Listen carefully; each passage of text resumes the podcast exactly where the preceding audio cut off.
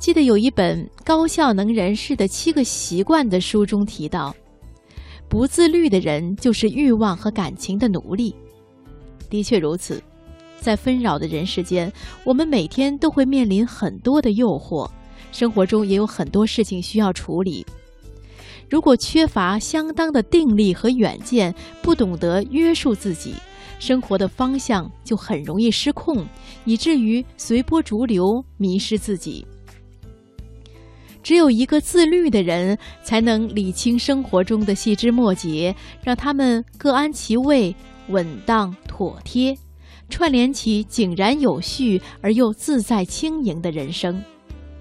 所以说，缺乏约束的自由也不是真正的自由，它不过是一匹脱缰的野马。我们美好的人生，一定是建立在自我控制的基础上。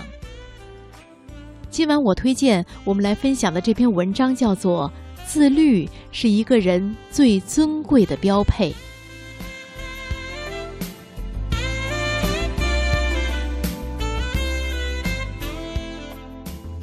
在克雷洛夫寓言中，有一个关于马和骑师的故事。骑师驯了一匹好马，他认为给这样的马加上缰绳是多余的。有一天，他骑马出去时，就把马缰绳解除掉了。马在原野上飞跑，当他知道什么束缚也没有的时候，就越来越大胆了。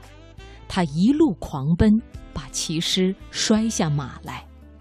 接下来，他继续往前直冲，什么也看不见，什么方向也辨不出来，最后冲下深谷。粉身碎骨。所以，自由不是随心所欲，不是你想做什么就做什么。乔布斯曾经说：“自由从何而来？从自信来，而自信则是从自律来。先学会克制自己，用严格的日程表控制生活，才能在这种自律中不断磨练出自信来。”唯有拥有对事情的掌控能力，以及自律的精神，才能收获真正的自由。唯有懂得自律的人，也才配拥有心中的远方。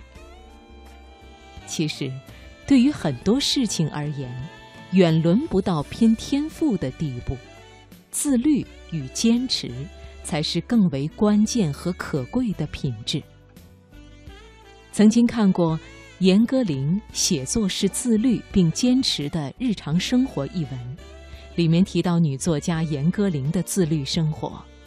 她每天写作六小时，每隔一天就要游泳一千米，每隔一两年，严歌苓的名字就会出现在畅销书架或者改编的影视作品上。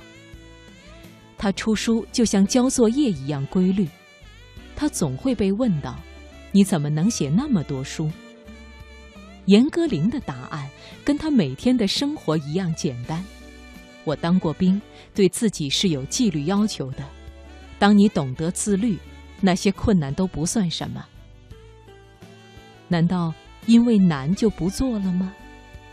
对于一个真正有追求的人来说，打破心中筑起的藩篱，用自律与行动。突破眼前的障碍，才能走向心中的远方。美好的人生从自律而来，而自律本身就是一种生活态度和方式。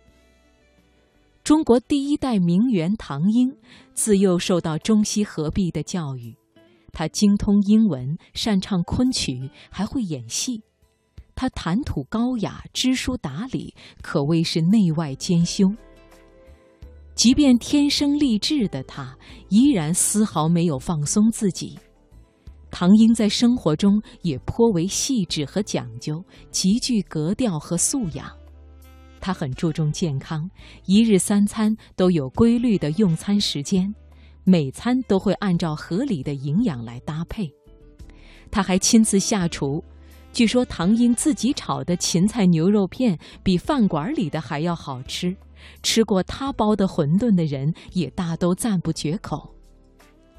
饮食之外，唐英穿衣打扮也极其讲究，即便不出去交际，她每天也要换上三套衣服：早上是短袖的羊毛衫，中午出门穿旗袍，晚上家里有客人来则着西式长裙。旗袍滚着很宽的边，滚边上绣满各色花朵，不邋遢，不潦草。自律的生活态度，正是对身边人的尊重，更是对自己生命的尊重。唐英的这份细致一直保持到年老，精气神依然丰盈而饱满。他没有请保姆，自己就能把一切打理得清爽干净，直到在纽约的寓所里静静离世。